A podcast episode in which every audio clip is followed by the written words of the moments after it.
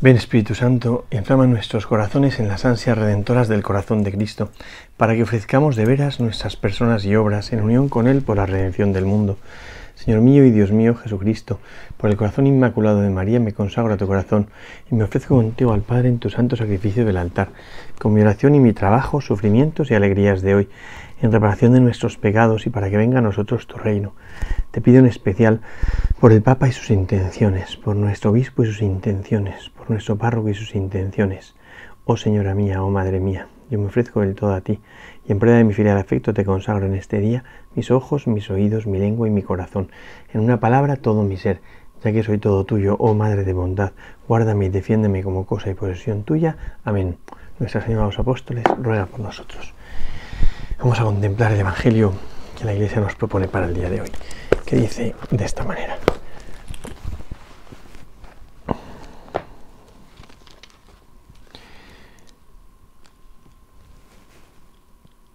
Dice, entrando en el templo, comenzó a echar fuera a los que vendían, diciéndoles, está escrito, mi casa será casa de oración, pero vosotros la habéis convertido en una cueva, la habéis hecho una cueva de bandidos. Enseñaba todos los días en el templo. Por su parte, los sumos sacerdotes, los escribas y también los notables del pueblo buscaban matarlo, pero no encontraban qué podían hacer, porque todo el pueblo le oía pendiente de sus labios. Es un evangelio que mm, es conocidísimo, evidentemente. San Juan lo pone al comienzo del evangelio, en el capítulo 2, después de las bodas de Cana, viene la expulsión de los vendedores del templo y así muestra San Juan aquello que ha venido a hacer Jesucristo, el sentido de la vida de Cristo, y los sinópticos el mismo acontecimiento lo colocan justo eh, en en el eh, justo, al final del ministerio público, casi ya como, como justificación de la pasión que va a venir después, como si este acontecimiento fuese uno de los que precipitase ya de manera inmediata la ruina de Jesucristo. Y es que es verdad que em, Jesús, en este pasaje en concreto, mm, eh, toca algo de lo más sagrado del pueblo de Israel. Las grandes instituciones del pueblo de Israel eran tres. Eran la ley, era el templo como la presencia de Dios y era la monarquía como manifestación de ese gobierno de Dios sobre el pueblo. ¿no? O sea, no podemos olvidar que la relación entre Dios y el pueblo era una alianza y en una alianza hay unas cláusulas. Eh, Dios es nuestro Dios y el pueblo es su pueblo. ¿no? O sea, hay como una pertenencia. ¿Y en qué, se, en qué se ve o cómo se justifica, cómo se reconoce esa pertenencia? Pues porque, hay un, porque Dios enseña al pueblo un modo de comportarse, que es la ley, porque Dios tiene un lugar donde Él está, que es el templo, y porque Dios eh, está con el pueblo gobernándolo y lo guía, que es la monarquía davídica, ¿no? que culminará luego en el ungido, en el Mesías. ¿no? Y claro, Jesús toca una de las grandes instituciones religiosas del pueblo de Israel, que es el templo, y el orgullo del pueblo de Israel, que es el templo. ¿no? Y entra en el templo, claro, además hay que aprender, a, o sea, hay que leerlo eh, conociendo el Antiguo Testamento, como leyendo las grandes tradiciones de Israel. ¿no? Y en las fiestas que había en la época de Jesús, una se llamaba la fiesta de la dedicación del templo, que era una fiesta que conmemoraba un momento histórico del pueblo de Israel, no muy lejano en el tiempo, porque es del siglo II antes de Cristo, que era en la época de los macabeos, cuando se arrebata el templo a los gentiles y se vuelve a dedicar a Dios, ¿no? O sea, siempre el templo es un lugar muy confuso, muy, muy, muy eh, muy conflictivo. ¿Por qué? Pues porque representa la unión con Dios y entonces eh, siempre que los paganos gobernaban y conquistaban a Israel y gobernaban después, eh, como que profanaban el templo, ¿no? Pero eh, esa profanación llega a su extremo máximo cuando los griegos ponen en el templo una estatua de Zeus. Y entonces lo que hacen es paganizar el culto judío y eso pone ya a los judíos mm, como una moto y empieza la revuelta macabea. Y los macabeos, eh, su objetivo no es solamente ir conquistando ciudades, sino conquistar Jerusalén y especialmente el templo. Y por eso cuando conquistan la ciudadela de Jerusalén y que Jerusalén, lo siguiente es, que está en el libro de los Macabeos, la dedicación del templo. Y entonces entran dentro del templo y con gran pavor y pasmo y horror para los judíos lo encuentran todo profanado. Y encuentran el altar de los sacrificios demolido, ¿no? Vamos, no demolido, sino profanado y medio destruido, ¿no? Entonces piensan, ¿qué hacemos ahora? ¿Qué hacemos con este altar? Entonces lo destruyen del todo y ponen las piedras en un lado del templo, cogen otras 12 piedras, consiguen un, altar nuevo y esas piedras antiguas del altar las dejan allí esperando que venga un profeta que él sabrá lo que hay que hacer con el, con, el altar profanado. ¿no? Ese acontecimiento del libro de los macabeos prepara la expulsión de los vendedores en el templo. Bueno, no lo prepara, pero la expulsión de los vendedores en el templo da sentido a aquel texto, porque Jesús se presenta como el verdadero profeta que viene a hacer la verdadera dedicación del templo, que es el templo de su propio cuerpo. Y por eso hace una acción profética de purificación de la profanación, porque en la época de los paganos ellos habían entrado y habían, profanado el templo eh, poniendo en medio una estatua de un dios pagano, ¿no? Pero en la época de Jesús, Jesús muestra cómo el templo sigue profanado. ¿Por qué? Pues porque lo que han hecho es cargarse lo genuino de la religión, convirtiéndola en un mercado. Y eso, em, eh, eso destruye la relación del pueblo con Dios. Y por eso eh, em, Dios lo que tiene que hacer es como volver a dedicar el templo, o sea, que el templo sea un lugar sagrado. por un lado, los judíos querían mantener el carácter de lo sagrado y por eso eh, la esplanada del templo ya era un sitio como totalmente distinto de, lo que era Jerusalén, y allá había una moneda aparte, las, las víctimas para el sacrificio, era como todo aparte, pero realmente ese todo aparte que tenían, la mentalidad que había era la misma mundanidad. Y entonces habían convertido eh, una cueva de bandidos, lo que era la casa del Padre. Y por eso Jesús entra en el templo y hace una acción profética. Me parece que esto es, esto es tan bonito porque a veces la gente dice, no, es que Jesús tenía su genio, que no, hombre, que no. Que Jesús no se deja llevar por el genio, no tiene genio, no, no tiene carácter en el sentido de pecado, de ira. Jesús hace un gesto profético. Los profetas actuaban con gestos y palabras que le sugería Dios. ¿no? Entonces eh, llegaba Ezequiel y había un broquete en la muralla. O llegaba Jeremías y eh, eh, iba a la casa del alfarero y rompía la jarra al alfarero. Había muchos gestos proféticos. se colocaban un yugo de metal, iban con él por la calle y tal. ¿no? Bueno, pues Jesús hace un gesto profético y predica más con las obras que con las palabras. De hecho, en San Lucas no, se entretiene casi, porque claro, pensar que San Lucas está escrito para paganos que no entienden los gestos proféticos. Pero en San Juan se explica mucho. Y si de qué gesto, qué signo nos das para obrar así, le dicen los judíos, no se enfadan. ¿Qué signo nos das para obrar así? Están diciendo, oye, es muy gordo lo que estás haciendo. ¿Tienes autoridad para poder hacer esto? ¿No? Entonces Jesús ya les como les da la explicación de todo, de estudiar este templo y en tres días lo levantaré. Eso es San Juan, ¿no? Aquí en San Lucas, como es un evangelio escrito mm, para gente del mundo pagano, no se entretiene en la explicación, ¿no? Pero es más o menos lo mismo, ¿no? Dice, eh, no olvidemos que esto es justo después de la lamentación sobre Jerusalén. O sea, Jesús se lamenta de que el pueblo, em, bajo capa de relación con Dios, sigue buscándose a sí mismo y el pueblo no quiere convertirse. Y Jesús llora ante Jerusalén.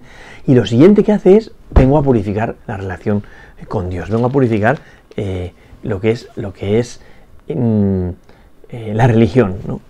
Por eso dice, entrando en el templo, comenzó a echar fuera a los que vendían, diciéndoles, está escrito, mi casa será casa de oración, pero vosotros habéis convertido, la habéis hecho una cueva de bandidos. Fijaos que San Lucas ha atenuado todo lo de fuerte que tiene la narración de San Juan, por ejemplo, de cómo fue la expulsión de los vendedores del templo, que decía que tiraba por el suelo las mesas de los cambistas, mm, tiraba las jaulas de los animales y expulsaba a la gente. ¿no? Aquí dice simplemente, ¿no? Eh, comenzó a echar fuera a los que vendían. Ya está, ¿no? O sea que, y les dice, eh, mi casa se llama la casa de oración, pero vosotros habéis convertido en una cueva de bandidos, ¿no? Recuerda al tercer Isaías. El tercer Isaías, no podemos olvidarlo, es un profeta que predica a la vuelta del exilio cuando se encuentra en Jerusalén reducida a ruinas y por el pecado de los hombres y que dice eh, el pueblo la va a restaurar y Jerusalén volverá a brillar en todo su esplendor. Bueno, pues aquí lo hace Jesús, ¿no? Recordad que la, casa del Padre es casa de oración, casa de relación con Dios, no casa de comercio, casa de intimidad, casa, o sea, lo que hace Jesús, evidentemente sin hacer una explicación eh, racional de lo que está haciendo es em, marcar la diferencia entre lo profano y lo sagrado, ¿no? Y decir, mirad, esto es un ámbito de lo sagrado, esto es un lugar sagrado, y si es lugar sagrado, no podéis cargaroslo comerciando de esta manera en él, ¿no? Entonces, mm, mi casa sería llamada casa de oración, es muy bonito eso, casa de oración significa templo, mi casa es un templo, un lugar donde el hombre se encuentra a solas con Dios, ¿no? Y la has convertido en un comercio, ¿eh? en una cueva de bandidos, dice él, ¿no?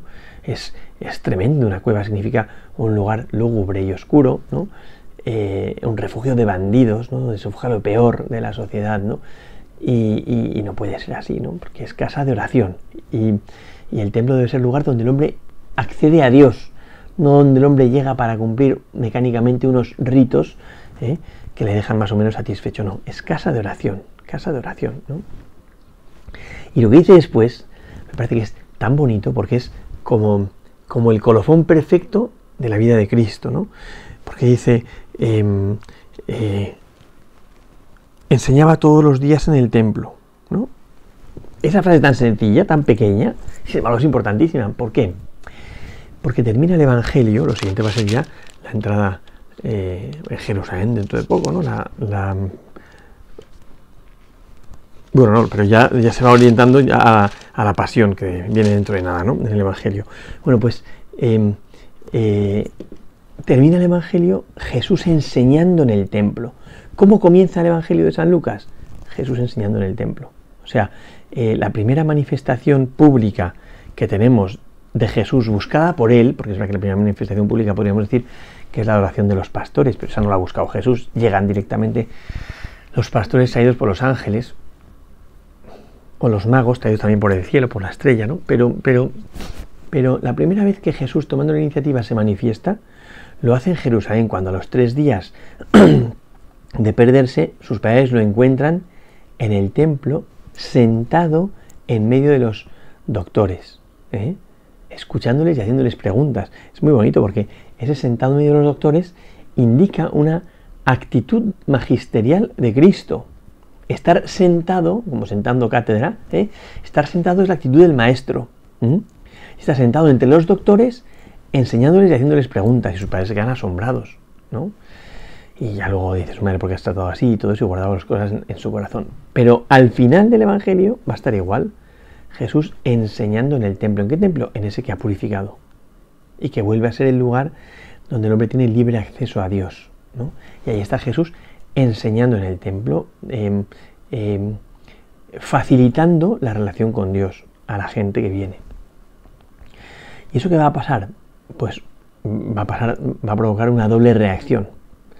La reacción de sus adversarios, ¿eh? que no lo soportan, porque cuando el Señor se manifiesta a las claras, pues, pues hay que reaccionar, cada uno tiene que definirse. Cuando el Señor se manifiesta, se define la gente.